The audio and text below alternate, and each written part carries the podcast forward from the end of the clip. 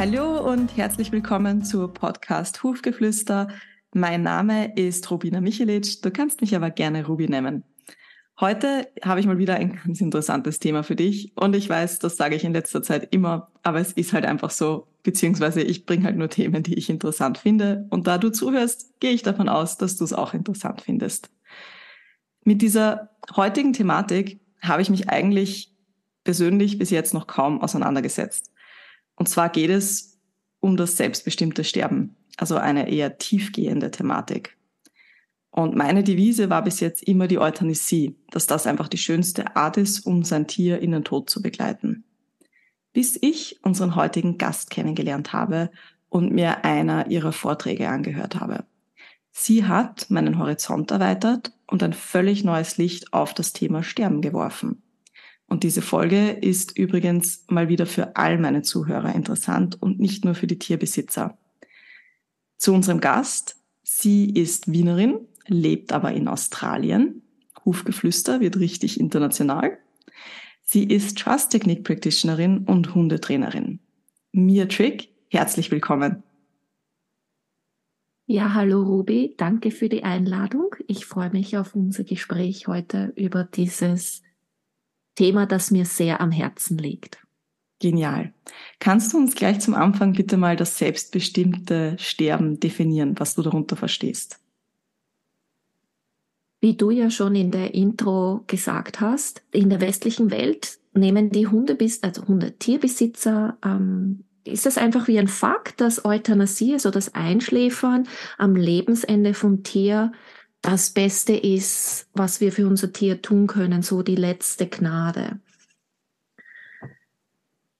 Bei dem selbstbestimmten Sterben von Tieren, das ist angelehnt an der Hospizbewegung auch für Menschen, da geht es darum, den Tod, das Sterben weder hinauszuzögern noch zu beschleunigen, sondern einfach das Tier so, dass es dem Tier so angenehm wie möglich ist. Das spricht, wenn Schmerzen sind, schmerzlindernd, wenn sonstige ähm, Einschränkungen sind. Das Leben einfach so zu gestalten, als würdevoll bis ans Ende leben zu können. Das finde ich so schön, weil ja mein Leitsatz überall mit dem Tempo des Lebewesens ist. Und ich finde es spannend, dass ich da eigentlich noch nie drüber nachgedacht habe, dass man das vielleicht auch in den Tod, also zum Ende des Lebens, äh, so machen kann. Wie bist denn du auf dieses Thema gekommen? Bevor ich dir auf diese Frage jetzt Antwort gebe, möchte ich kurz sagen zu, was du gerade erwähnt hast, im Tempo, im eigenen Tempo des Tieres. Wir haben ja das beide durch die Trust-Technik entdeckt und das hat auch einen großen Einfluss. Vielleicht hast du es schon vorher gewusst, ich habe sehr groß, ist es mir bewusst geworden, ähm, das Tempo des eigenen Tieres durch die Trust-Technik und das spielt, hat sich dann, hat auch eine große Rolle gespielt ähm, zu dieser Sterbebegleitung, zu dieser neuen Art des Lebensendes für Tiere. Wie bin ich zu dem Thema gekommen? Ich glaube, ich könnte einen ganzen Tag drüber reden. Äh, es liegt sicher schon in meiner Kindheit, aber ich möchte jetzt gerne ein bisschen zusammenfassen, um nicht den Zeitrahmen zu sprengen und einfach sagen, dass verschiedene äh, Erfahrungen und Ereignisse in meinem Leben mich vorbereitet haben, als 2020 mein Hund Louis einen Schlaganfall hatte und wirklich zwischen Leben und Tod schwebte, also mehr schon Richtung Tod. Da habe ich mich damals dazu entschlossen, seinem Sterben dann nicht aktiv nachzuhelfen, also sprich ihn nicht einzuschläfern, obwohl er war ein alter Hund und so weiter, sondern ihm Sterbebegleitung im Sinne vom Hospiz bieten. Und bei der Hospizarbeit geht es darum, das Ziel der Hospizarbeit ist dem Sterbenden ein würdiges und selbstbestimmtes Leben bis zum Ende zu ermöglichen. Und das bedeutet, wie ich schon vorher gesagt habe, den Tod weder hinauszuzögern noch ihn zu beschleunigen und wenn Schmerzen da sind, diese zu lindern. Meine ganzheitliche Tierärztin hat mich damals bei diesem Prozess begleitet und unterstützt. Und äh, So diese sieben, es waren sieben Wochen zwischen Louis Schlaganfall und seinem letzten Atemzug, die waren wie eine Initiation für mich. Und ich werde das in einem Moment noch besser beschreiben, was ich damit meine. Es hat also wirklich mein Leben verändert. Bis zu diesem Zeitpunkt habe ich genauso wie viele Menschen, wahrscheinlich auch alle Zuhörer hier und du, Ruby, ähm, ich habe nicht gern über Sterben und den Tod nachgedacht oder gesprochen. Der Gedanke an die Vergänglichkeit derer, die mir lieb sind, also Mensch oder Tier, ganz egal, hat mir riesig Angst gemacht. Und so die ganze Thematik des Abschiedsnehmens hat mich beklemmt und manchmal sogar fast panisch gemacht. Und es war so dieses Motto, nur nicht dran denken, weil Sterben und Tod ist einfach nur furchtbar. Und jetzt, um zu erklären, was ich meine, wenn ich sage, dass das Erlebnis mit Louis Sterbebegleitung für mich wie eine Initiation war, würde ich jetzt gern kurz ein Zitat teilen vom buddhistischen Mönch Thich Nhat Hanh. Und dieses lautet, ich werde es zuerst auf Englisch sagen und dann auf Deutsch übersetzen. Also hier ist das Zitat. For things to reveal themselves to us, we need to be ready to abandon our views about them. Auf Deutsch übersetzt heißt das, damit die Dinge sich uns offenbaren, müssen wir bereit sein, unsere Ansichten über sie aufzugeben. So, der Alltag in der Hospizbetreuung von Louis war ganz anders, als ich mir bis dahin das Sterben vorgestellt habe.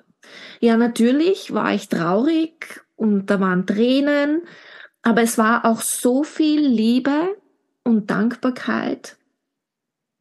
Und durch das, was ich mit Louis erlebt habe, haben sich einige meiner Ansichten grundsätzlich geändert. Also darum habe ich das vorher Initiation genannt. Also es hat wirklich mein Leben, meine Ansichten über Sterben und dem Tod radikal geändert.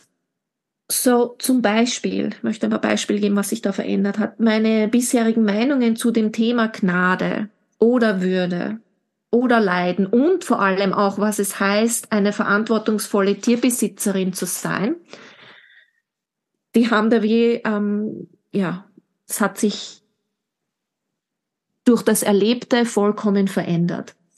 Und was mich auch in diesem Veränderungsprozess beeinflusst und inspiriert hat, waren die Erfahrungsberichte von anderen Menschen, die ebenfalls ihre Tiere im eigenen Tempo sterben haben lassen. Also ich bin nicht die Erste, die das macht. Ähm, genau. So, wenn es jetzt ums Lebensende unserer Haustiere geht, wie das jetzt schon erwähnt worden ist ein paar Mal, gibt es ja scheinbar nur diese Möglichkeit, das der Euthanasie, also das Tier einzuschläfern. Jetzt außer halt eben, wie gesagt, das äh, Tier stirbt unerwartet und schnell oder bei einem Unfall. Und es geht ja so weit und es ist so in unserem Gedanken gut verankert, dass ja Tierschutzorganisationen und die meisten Tierärzte vertreten die Meinung, dass das sogenannte rechtzeitige Loslassen zu den Qualitäten eines guten Tierbesitzes zählt. So im Kollekt und was auch noch dazu kommt, ist, dass im Kollektivverständnis wir meistens das Sterben mit Leiden gleichsetzen. Und deshalb überrascht es die meisten Menschen zu hören, dass ein würdevolles Lebensende für unsere Tierlieblinge auch anders möglich ist. In, in diesem ganzen neuen Gedankengut anerkennen wir, also das Tierhospiz anerkennt, dass der Tod ein natürlicher Bestandteil des Lebenszyklus ist. Also Geburt, Leben, Tod, Tod gehört auch dazu und das ist ganz normal. Das Sterben, wie schon ein paar Mal erwähnt jetzt, aber das ist wirklich wichtig, wird weder hinausgezögert, also das fällt ja dann unter nicht loslassen können, Maßnahmen ergreifen, die eigentlich sinnlos sind, weil es eh schon klar ist, dass das Tier stirbt aber es auch nicht beschleunigen. Und das, darunter fällt der Euthanasie, dass wir das Leben beenden, bevor es ans Ende gekommen ist. Mhm. Ich möchte an diesem Punkt, ja, sorry. Passt schon. okay, gut. Ich möchte an diesem Punkt jetzt auch nur klarstellen, dass es mir in dieser Thematik, also ich persönlich bin weder für noch gegen Euthanasie, sondern mir geht es bei diesem Thema um eine Horizonterweiterung und um eine neue und andere Möglichkeit, die man auch in Betracht ziehen kann und schauen kann, ob die für einen stimmig ist. Also ich möchte das jetzt nur gerne erwähnen, weil ich weiß, da werden die Gemüter oft sehr heiß. Es ist ein sehr emotionales Thema, dieses Thema. Genau. So, also in der Tierhospiz ja. wird es weder hinausgezögert noch beschleunigt und der Sterbende erhält palliative Pflege und kann sein Leben so dann so vollständig und angenehm wie möglich leben. Und Euthanasie ist auch ein, kann ein Teil davon sein, aber das wird nur im Bedarfsfall durchgeführt, so nicht als die Regel. Und ein Bedarfsfall fällt in zwei Kategorien. Die eine Kategorie ist, dass Schmerzkontrolle unmöglich ist. Ja, dass da so, dass das, genau, da muss ich ja nicht mehr dazu sagen, dass sämtliche Medikamente oder sonstiges einfach nicht genug ist. Und die andere Kategorie ist, dass der Mensch nicht mehr kann. Sei es emotional, finanziell, mental. Wir kommen dann später nochmal auf das zurück. Genau. Echt interessant und ich finde es auch, du weißt ja mein Fundament, ich meine, bei dir ist es ja auch ein bisschen drinnen, ist ja die klassisch-chinesische Medizin und ich weiß, du hast da auch einige Fortbildungen gemacht. Aber ich finde das so schön, dass du vorher gesagt hast, du hattest halt Angst und Panik im Zusammenhang mit, dass du eben deine Liebsten verlierst und das ist ja, ja, niemand freut sich drauf. Also das ist jetzt, steht ja gar nicht zur Diskussion. Aber das Element, das uns ja in den Tod begleitet und auch alle, die den Tod miterleben, ist ja das Wasserelement. Und die Emotion vom Wasserelement ist die Angst. Und der Gegenpol zur Angst ist das Vertrauen. Und einfach, wie du jetzt gesprochen hast, habe ich einfach gemerkt, wie du es einfach für dich geschafft hast, von der Angst ins Vertrauen zu gehen. Und das finde ich einfach wunderschön. Und ich finde es auch toll, dass du das mit Menschen teilst, denn da kann einfach, ich sage jetzt mal, jeder Hilfe gebrauchen und toll, dass du den Prozess eigentlich quasi fast alleine geschafft hast, beziehungsweise mit deiner tollen Tierärztin. Das heißt, wie genau unterstützt du Menschen bei der Sterbebegleitung für ihr Tier? Ähm, also erstens mal danke, dass du diesen Aspekt da jetzt reingebracht hast. Das ist sehr schön, weil eigentlich, wenn ich es auf den Punkt bringen möchte in einem Satz, was Sterbebegleitung bedeutet bei Tieren, ist das Vertrauen, dass der Körper weiß, wie Sterben geht. Das ist, das ist eins der wichtigen Dinge, das hat mir damals meine Tierärztin immer wieder gesagt, ja. Und eben, Louis sterben und dieser Sterbeprozess war so lebensverändernd für mich, dass ich so stark den Wunsch gespürt habe, das Bewusstsein in der Welt zu wecken, dass Euthanasie nicht die einzige Art ist, für ein Tier zu sterben. Und ich habe zunächst begonnen, einen Blogartikel zum Thema zu schreiben und das hat dann dazu geführt, dass Menschen mich kontaktiert haben, um meine Unterstützung gebeten haben. Und da jetzt die Antwort auf deine Frage, wie schaut das aus? Was mache ich da? Also im Wesentlichen teilt sich da meine Unterstützung in zwei Bereiche. Einerseits die praktische Seite und andererseits die Rahmenbedingungen. Mit der praktischen Seite, da geht's drum, dass ich Menschen lehre, wie der natürliche Sterbeprozess aussieht. Was gehört dazu zum Sterben? Welche körperlichen Symptome und welche Verhaltensweisen sind ganz normal? Weil dadurch, dass ja Euthanasie so die Regel ist, wissen wir gar nicht, wie Sterben ausschaut und da können wir schnell Angst kriegen. Zum Beispiel ein körperliches Symptom des Sterbens ist der Gewichtsverlust. Verhaltensweise, die sich ändert, kann sein, dass sich ein Tier mehr in sich zurückgezogen ist. Und wenn man nicht weiß, dass das im Rahmen des Sterbens normal ist, kriegt man Angst weil äh, während des Lebens ist ja Gewichtsverlust ein Symptom, das uns alarmiert. Aber einfach zu wissen, beim Sterben ist es normal, man muss nichts tun. Das reduziert die Angst und hilft zu vertrauen, wie ich jetzt vorher schon gesagt habe. Ich möchte es dann nochmal sagen, es ist so schön, dass ein Körper weiß, wie Sterben geht. Ja? Und was wir brauchen oder was der Körper braucht, ist Zeit. Ähm, und es gibt dann auch meine Hilfe in dem praktischen Teil, auch praktische Tipps zu den Veränderungen, die auftreten können während des Sterbens, wie zum Beispiel Mobilitätsverlust, dass ein Tier vielleicht nicht mehr aufstehen kann oder Unterstützung braucht beim Stufensteigen, wie auch immer, oder auch Inkontinenz, das kann sowohl von der Blase als auch vom Darm sein. Wie geht man damit um? Wie macht man, wie gesagt, das Leben so würdevoll und angenehm wie möglich? Und der andere Bereich meiner Unterstützung, diese Rahmenbedingungen, und das macht bei Weitem den größten Anteil meiner Unterstützung aus. Ich würde sagen, das sind 90 Prozent. Ähm, ist die Hilfe dabei, so wirklich die geeigneten Rahmenbedingungen für, den Sterbebe für die Sterbebegleitung zu schaffen. Und allen voran ist da das Mindset des Menschen. Eben weil wir ja das, dieses Gedankengut Euthanasie ist das Nonplusultra, das ist das, der letzte Liebesbeweis an mein Tier, das ist ja so stark in uns verankert.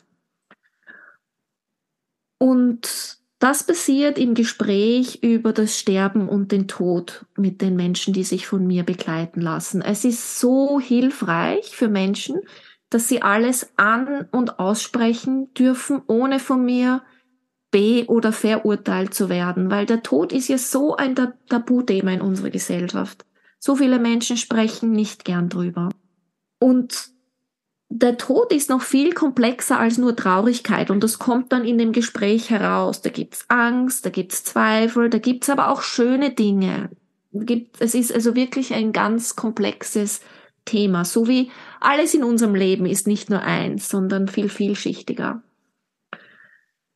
Dass die Begleitung eines Sterbenden und manche Menschen, äh, die das, die vielleicht einen ihnen nahen Menschen verloren haben, wissen das schon, ist körperlich, emotional und mental unglaublich anspruchsvoll und führt einen immer wieder an die eigenen Grenzen. Und ein wichtiges Thema, mit dem ich die Menschen auch unterstütze, ist, dass eben Selbstfürsorge ein ganz, ganz wichtiges Thema ist. Wir können nur für andere da sein, wenn wir uns selbst auch Raum geben. Und es ist so wie im Flugzeug, wo wir immer hören, dass bei Druckabfall in der Kabine wir zuerst unsere eigene Sauerstoffmaske aufsetzen, bevor wir es jemanden anderen aufsetzen. Ja, absolut. You can't pour from an empty cup. Das ist das, was ich auch immer an all meine Kundinnen sage, die um sich um ihre Kinder, Tiere so toll kümmern. Wo können sich denn interessierte Menschen noch so Informationen holen? Denn ich merke, wie schon gedacht, ist diese Folge einfach ähm, super wichtig und wir kommen jetzt schon ein bisschen an die Zeit leider. Das heißt, ich würde vorschlagen, dass wir das jetzt einfach auf zwei äh, Folgen aufsplitten. Und von dem her zum Abschluss noch die Frage, wo können sich denn interessierte Menschen noch Informationen und Unterstützung holen? Die Literatur zu diesem Thema ist noch recht spärlich, besonders im deutschsprachigen Raum. Die umfangreichste Informationsquelle, die auch mir am Beginn unheimlich geholfen hat, ist die Webseite Spirits in Transition. Die ist von einer Tierärztin, die heißt Ella Bittel. Die ist allerdings auf Englisch. Und ich habe, wie ich schon erwähnt habe, selbst zahlreiche Blogartikel zum Thema geschrieben. Einerseits die praktischen Aspekte der Sterbebegleitung und andererseits Erfahrungsberichte von den Menschen, die ich begleitet habe. Und auch die meisten meiner Blogartikel sind auf Englisch, aber ich habe schon zwei auf Deutsch übersetzt und werde sie vielleicht, werde auch noch äh, sukzessive mehr übersetzen, weil ich merke, weil ich hatte auch schon einige meiner Klienten im deutschsprachigen Raum auch. Es ist ein ganz ein wichtiges Thema, für das sich immer mehr Menschen interessieren, die Unterstützung brauchen und Informationen. Genial. Und ich weiß ja auch, dass du dabei bist, ein Buch zu schreiben. Ich freue mich schon riesig. Ich weiß, es wird zuerst auf Englisch kommen. Aber wenn wir hier jetzt einfach eine Community ähm, aufbauen, die daran interessiert ist und nun mal Deutsch spricht, dann bin ich überzeugt, dass du nachziehen wirst mit einem deutschen Buch. Und lieber Zuhörer, du weißt ja jetzt, du merkst, die Mia spricht Deutsch, das ist ihre Muttersprache. Das heißt, wenn du auch Interesse hast, kannst du ja auch ähm, Unterstützung direkt bei ihr buchen. Den Link stelle ich natürlich in die Podcast-Beschreibung. Und wir hören uns auf jeden Fall in zwei Wochen zu dem Teil zwei wieder. Das heißt, danke mir fürs Kommen, für den ersten Teil und ich freue mich schon jetzt auf den zweiten Teil. Ich danke dir, Ruby. Bis zum nächsten Mal. Bis zum nächsten Mal in zwei Wochen.